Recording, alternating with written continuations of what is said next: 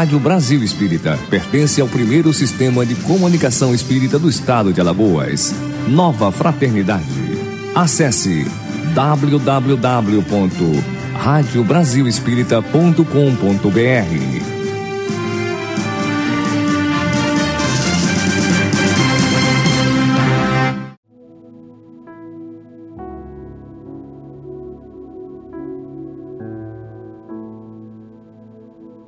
a partir de agora, pela Rádio Brasil Espírita, Evangelho no Lar.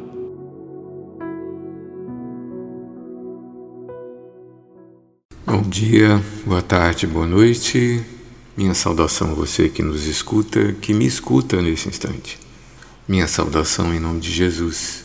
Você que me escuta nesse momento, esse é o programa Evangelho no Lar se você me escuta nesse instante, é porque você sintonizou com a Rádio Brasil Espírita.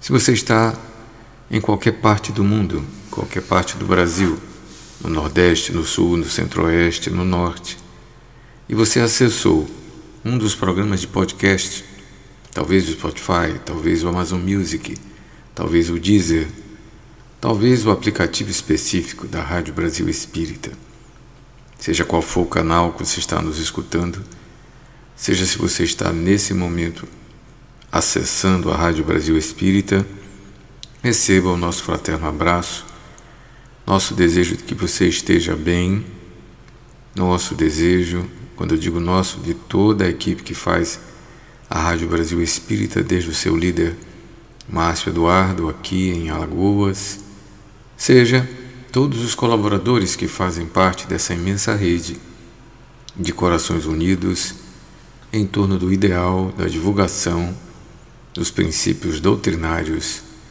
da doutrina dos espíritos do Espiritismo. Esse é um dos seus programas. É o programa que trabalha o Evangelho. E nós trabalhamos uma sequência. Nós temos trabalhado nos últimos nos últimos, nas últimas oportunidades, nos últimos programas, conseguimos chegar até o capítulo 10. Muito bem. Esse é mais um programa, esse é mais um instante, vamos refletir juntos. E como de hábito fazemos, temos uma página inicial. Vamos a Caridade e Deus do livro Caridade no Dia a Dia sua concepção a respeito de Deus cela seu destino. Tudo quanto você atribui ao que acredita ser Deus influencia significativamente a sua consciência, determinando o modo como você vive e como você se lança para a vida. Seu conceito ou não conceito, sua crença ou não crença, ou melhor, sua descrença, ocupam parte de sua mente que compensa a sutil e subliminar indignação, sutil e subliminar indagação, improvável de ser respondida, sobre a causa primeira que fez existir a sua individualidade. De qualquer maneira, qualquer que seja a sua concepção consciente, necessariamente a ideia de Deus contempla a doação a disponibilidade ao Espírito que você é, tudo o que existe, toda a realidade perceptível e concebida pelo Espírito, inevitavelmente está à sua disposição. Mesmo sob certos limites, o Espírito modela a realidade segundo o seu livre-arbítrio, para que algo se realize sobre a égide do Criador. Cabe ao Espírito retribuir a dádiva coletiva recebida, demonstrando o quanto seu Criador foi excepcional ao gerar uma criatura tão potencialmente criativa e luminosa.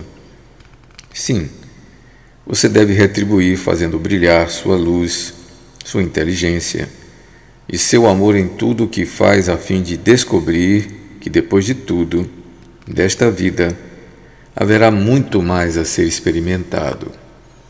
Todo ser humano representa seu Criador, que na sua concepção é Ele próprio na sua máxima obra. A melhor maneira de reverenciar a Deus é respeitar cada criatura que foi gerada, contribuindo para torná-la consciente de sua paternidade divina e de sua imortalidade. Doar-se a Deus, realizando a caridade maior, é tratar toda criatura, sobretudo o ser humano, como seu semelhante, oferecendo-lhe o seu melhor. Considere a caridade como um treinamento para que o ser humano experimente colocar-se no lugar de Deus, auxiliando dentro de suas possibilidades toda e qualquer criatura. Quando o espírito pensar em fazer uma caridade e quiser avaliar o quanto pode, deve se lembrar da maravilhosa oferta que recebeu. Ter a imortalidade à sua disposição, o tempo infinito e o destino nas próprias mãos. Toda a caridade que fizer sempre será menor do que a que lhe fez seu Criador, razão pela qual deve praticá-la como filosofia existencial. Sua caridade deve se estender a si mesmo, ao se cuidar, ao se valorizar, ao se realizar, considerando a importância que lhe foi dada pelo Criador. Caridade feita em nome de Deus deve se iniciar na construção de uma personalidade ótima, produtiva e eficiente para a construção de um mundo melhor. Muito bem, essa foi a nossa mensagem inicial com a qual damos início, com a qual começamos a partir de agora o programa Evangelho no Lar. Essa foi Caridade de Deus. Nós temos tido a oportunidade de refletir em torno dessa mensagem sobre a caridade do autor Adenal Renovais. Isso tem sempre sido bastante renovador para nós, porque ele traz uma abordagem um pouco diferenciada em torno da caridade. E essa foi Caridade de Deus. Considerando que somos a obra-prima de Deus, devemos usar a caridade no nosso dia a dia como instrumento de sua dignificação, como agentes que somos da realização dos desígnios divinos. Com essa mensagem começamos então o nosso Evangelho no Lar desse momento. Vamos então à leitura e à reflexão do Evangelho. Na nossa sequência, chegamos até o capítulo 10, Evangelho segundo o Espiritismo. Lembrando que o capítulo se intitula Bem-aventurados misericordiosos. Nós chegamos perto do final do capítulo, né? chegamos do perdão das ofensas, nas instruções dos Espíritos, a indulgência, é permitido repreender o mal dos outros. E é a partir daí que nós vamos prosseguir na nossa leitura e na breve análise que faremos. Na breve análise que faremos, né? prossigamos então do ponto em que paramos da última vez. Bem-aventurados misericordiosos, perdoai para que Deus não vos perdoe, reconciliação com os inimigos, com os adversários o sacrifício mais agradável a Deus, o argueiro e a trave. Não julgueis para não seres julgados. Atire a primeira pedra aquele que tivesse em pecado. Nas instruções dos Espíritos, o perdão, a indulgência e é permitido repreender o mal de outro. Muito bem. Uma passagem rápida. O capítulo trata de um dos itens muito complexos, que é a questão da misericórdia. A misericórdia parece se contrapor à justiça, na verdade, a misericórdia nos faz dilatar a percepção de justiça. O não julgueis, que parece sugerir que ninguém pode apontar os defeitos dos outros, não é bem assim. Né? Na verdade, nós estamos chegando justamente na questão do perdão, do perdão dos inimigos. Né? Nós fomos até o item 14 da última vez, que é perdão das ofensas, lemos a mensagem assinada por Simeão, de Bordeaux, Paris 1862, e nós estamos hoje com o mesmo tema, perdoar os inimigos, só que dessa vez a mensagem está assinada por Paulo Apóstolo, é de Lyon, 1861. Sempre lembrando que Kardec não destacava o nome dos médios por quem recebia as mensagens, parece que não era esse o aspecto mais importante. A gente vem lá na introdução que a autoridade dos ensino dos Espíritos não vinha do médium, vinha de um critério criado por Kardec, que não convém a gente lembrar aqui agora, mas é só para pontuar, vinha do similaridade dos ensinos dos espíritos, de uma análise cuidadosa a partir do conteúdo, de uma análise ainda mais cuidadosa a partir da linguagem, de uma análise ainda mais contextualizada se isso não ia de encontro às próprias aos próprios princípios da doutrina que a essa altura Kardec já os tinha colocado com clareza, que estão no livro dos Espíritos, no livro dos Médiuns. Eu vou lembrar que essa obra é uma obra de conteúdo moral, é uma obra doutrinária que aborda, à luz do Espiritismo, o conteúdo moral da doutrina cristã. Ele coloca muito claro na introdução que essa não é uma obra destinada a discutir aspectos da vida de Jesus, seus milagres, as partes controversas, os dogmas da igreja. Na verdade, é para o céu e o inferno que fica a questão dos milagres, né? em alguns aspectos relacionados às ideias que foram tomadas como teologais, né? a hermenêutica que gerou a teologia católica cristã. Bom, mas nós estamos tratando de questões muito profundas, são as questões de natureza moral, que a gente poderia muito bem chamar de questões de ética. Por exemplo, a questão do perdão. Devemos perdoar até os inimigos? Né? Vamos ver o que diz aqui Paulo, o apóstolo, recebido em Lyon, 1861. Vamos à leitura. É o item 15 do capítulo 10. Vamos lá. Perdoar aos inimigos é pedir perdão para si próprio. Perdoar os amigos é dar-lhes uma prova de amizade.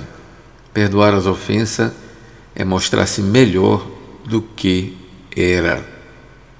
Perdoai, pois, meus amigos, a fim de que Deus vos perdoe. Porquanto, se fordes duros, exigentes, inflexíveis, se usares de rigor e até mesmo por uma ofensa leve, como quereríeis que Deus esqueça de que cada dia maior necessidade tendes de indulgência? Oh, ai daquele que diz, aspas, nunca perdoarei pois pronuncia sua própria condenação. Quem sabe, aliás, se, descendo ao fundo de vós mesmos, não reconheceríeis que fostes o agressor? Quem sabe se nessa luta que começa por uma alfinetada e acaba por uma ruptura, não fostes quem atirou o primeiro golpe? Se vos não escapou aquela palavra injuriosa, se não procedestes com toda a moderação necessária. Né? Sem dúvida, o vosso adversário andou mal em se mostrar excessivamente suscetível, razão demais, razão demais para seres indulgentes, ou seja, mais uma razão para seres indulgentes, e para que não vos tornardes merecedores da invectiva que lhes lançastes. Admitamos que em cada em dada circunstância fostes realmente ofendido. Quem dirá que não envenenastes as coisas por meio de represálias e que não fostes não fostes e que não fizestes degenerar-se em querela grave o que haverá pedido o que haverá podido sair fácil no ouvido se de vós dependia impedir as consequências do fato e não as impedistes. Se de vós dependia impedir as consequências do fato e não as impedistes, sois culpados. Admitando finalmente que de nenhuma censura vos reconheceis merecedores, mostrai-vos clementes, e com isso só fareis que o vosso mérito cresça. Há, porém, duas maneiras bem diferentes de perdoar: há o perdão dos lábios e o perdão do coração. Muitas pessoas dizem, com referência ao seu adversário, eu lhe perdoo, mas interiormente alegram-se com o mal que lhes advém, comentando que ele tem o que merece. Quantos não dizem, perdoo, e acrescentam, mas não me reconciliarei nunca não quero vê-lo em toda a minha vida. Será esse perdão? Será esse o perdão segundo o Evangelho? Não. Perdão verdadeiro, perdão cristão, é aquele que lança um véu sobre o passado. Esse o único que vos será levado em conta, visto que Deus não se satisfaz com as aparências. Ele sonda o recesso do coração e os mais secretos pensamentos. Ninguém se lhe impõe por meio de vãs palavras e de simulacros. O esquecimento completo e absoluto das ofensas é peculiar às grandes almas. O rancor é sempre sinal de baixeza e de inferioridade. Não ouvideis que o verdadeiro perdão se reconhece muito mais pelos atos do que pelas palavras. Paulo, apóstolo, Lyon, 1861. Sem dúvida, aqui nós mergulhamos numa dimensão que somente à luz da doutrina a gente consegue enxergar. Fora disso, sem nos colocarmos na perspectiva de espíritos imortais, sem nos colocarmos na perspectiva da evolução constante, do desapego, da busca de uma vivência de melhoria contínua e progressiva do espírito imortal, essas palavras perdem qualquer sentido. E aqui nós encontramos Paulo, o autor dessa obra, indo fundo na questão do perdão. Perdão aqui é colocado como uma conquista espiritual. Se não vejamos, né? Perdoar os vossos inimigos é pedir perdão para si próprio. Ele já coloca na questão da reciprocidade. Perdoar os amigos é uma prova de amizade. Perdoar ofensas é mostrar-se melhor do que era, ou seja, está aqui um ponto de partida.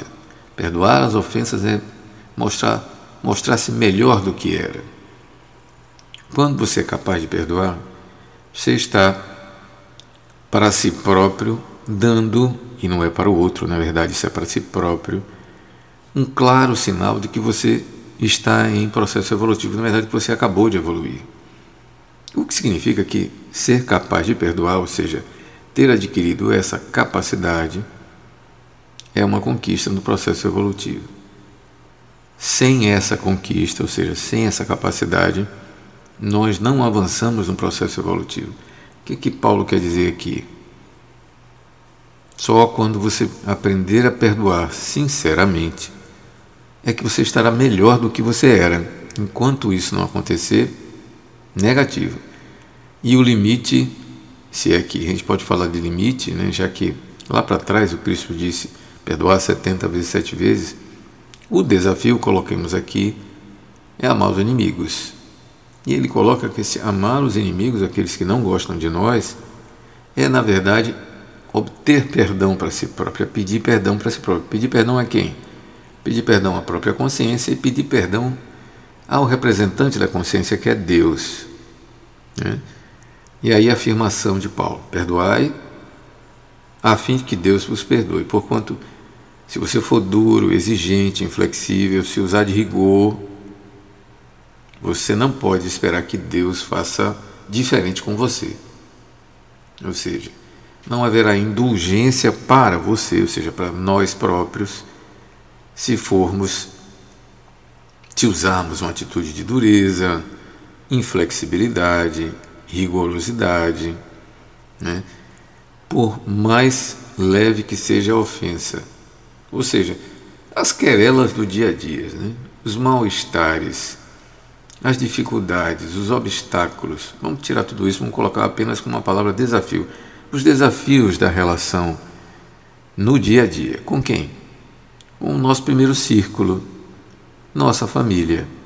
Imagine você se relacionando com sua mãe, seu pai, seus irmãos, seus filhos, seus netos, seus cônjuges, seu namorado, né? seu parceiro.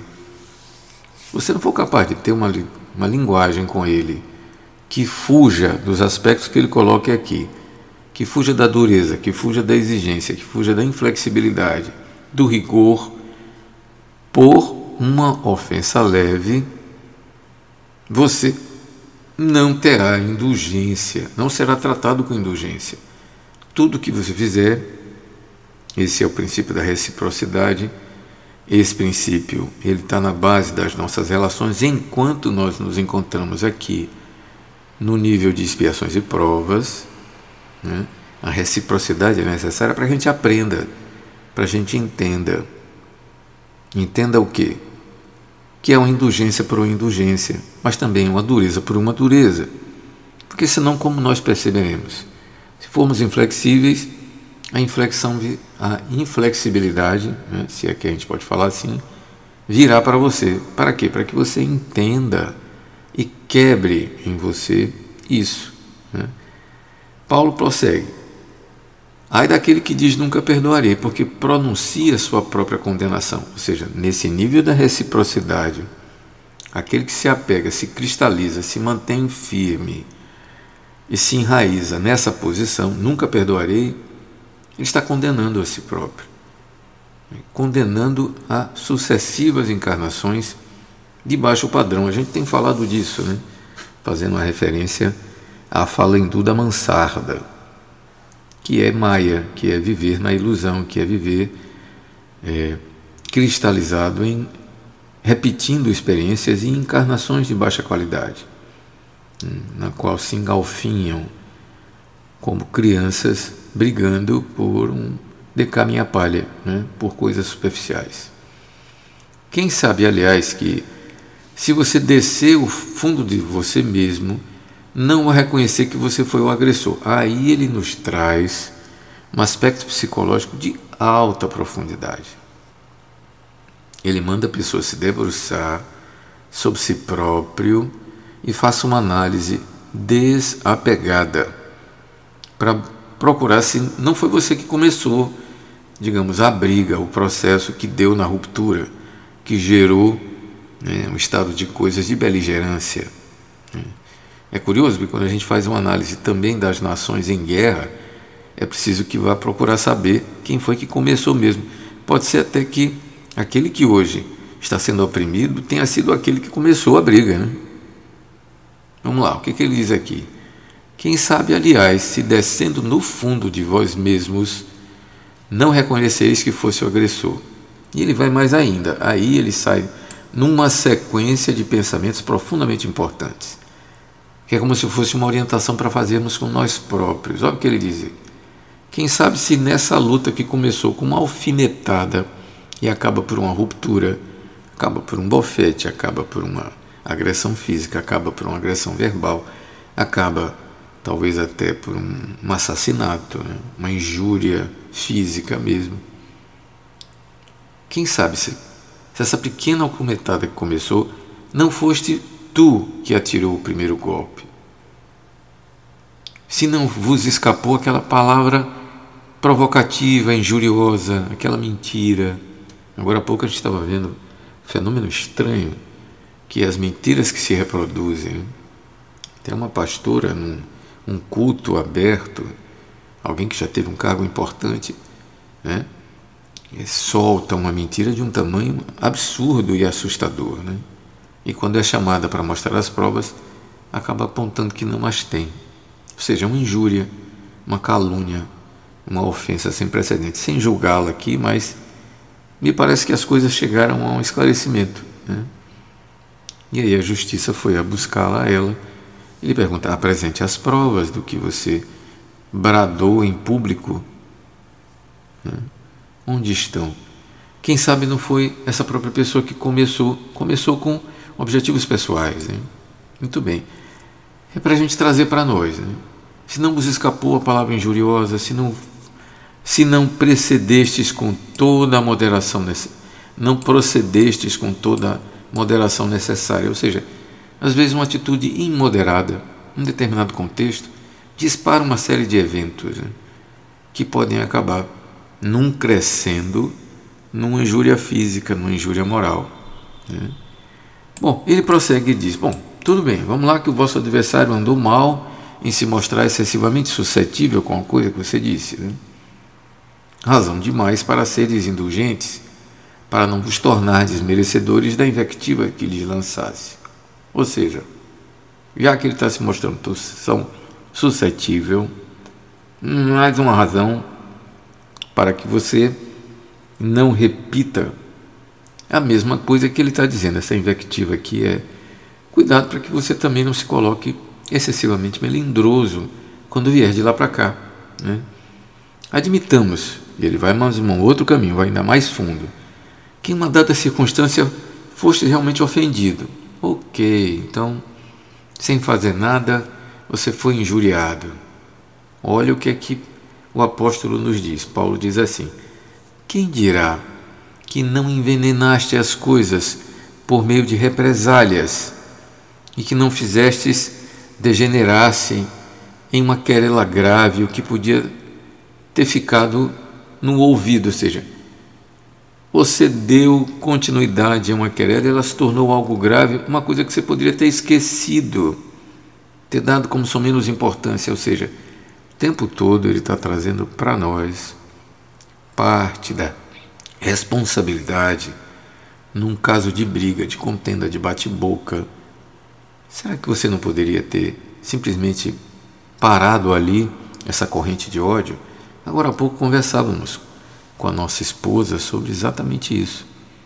Ela fez um post numa rede social e uma pessoa ficou instigando-a, fazendo represálias, alguém conhecido, alguém que ela até gosta, alguém que ela respeita, mas porque discorda né, da frase que foi colocada, do post que foi feito, ficou fazendo provocações.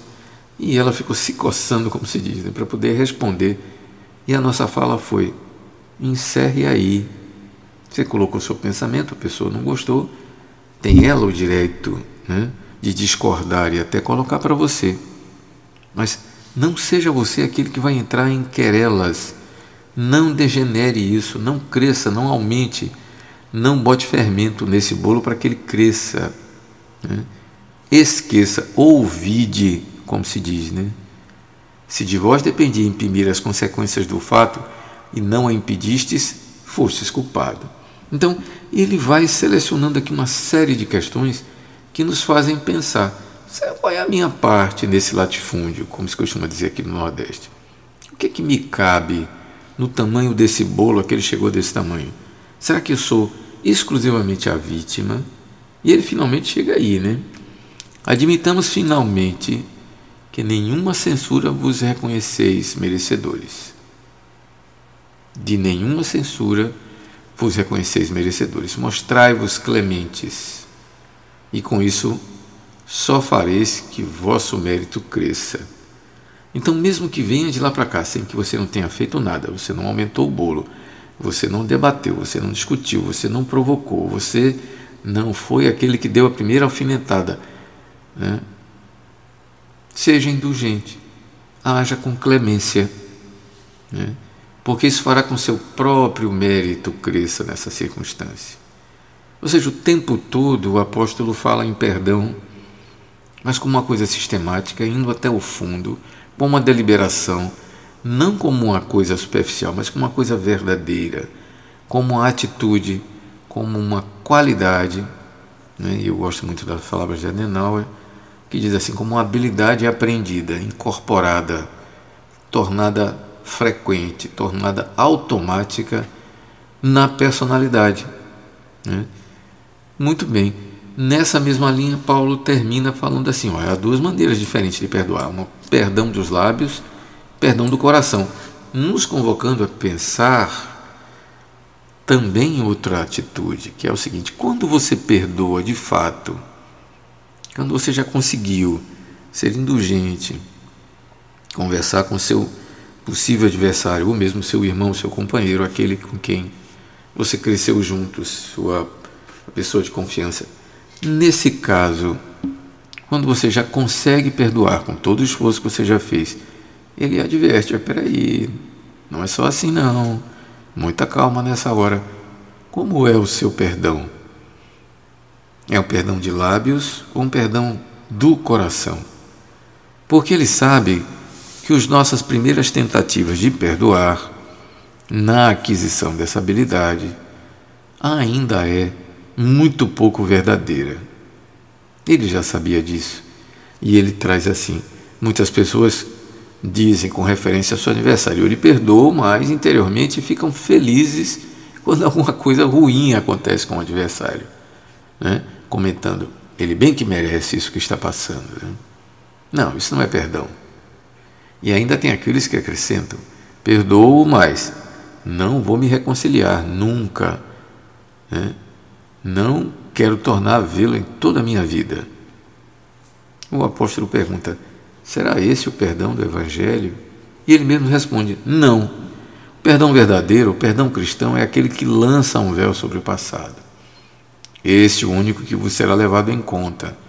Então, esse perdão de mentira, esse perdão para fora, essas primeiras tentativas de perdão ainda não valem. Elas não servem, porque elas não são verdadeiras, porque elas são um ensaio, são um começo. Tudo bem, pode começar por aí, tá? Mas elas ainda não é o perdão consolidado.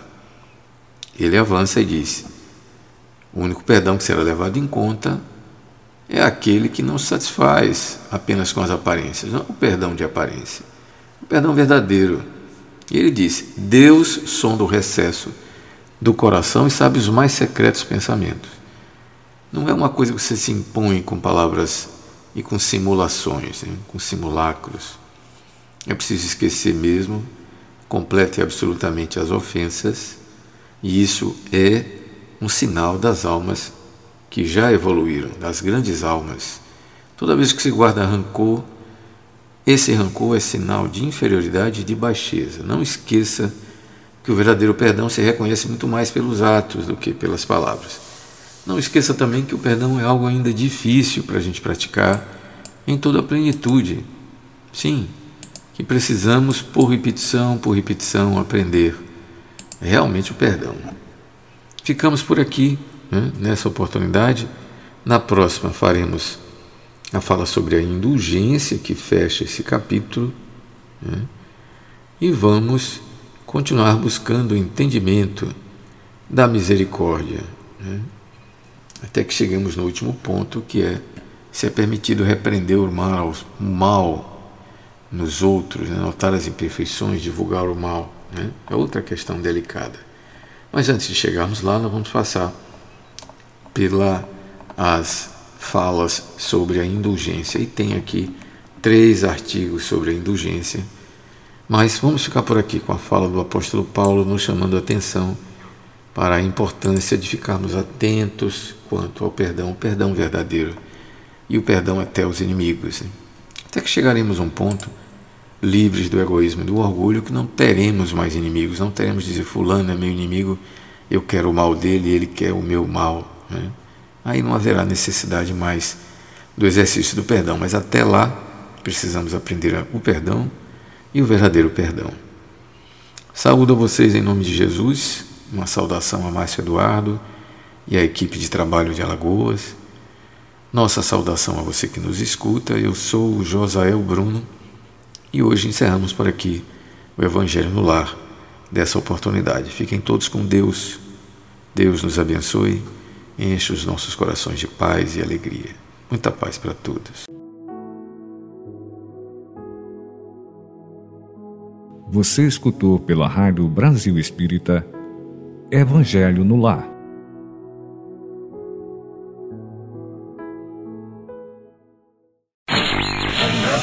Sintonize e ouça a melhor rádio incomparável. Rádio Brasil Espírita.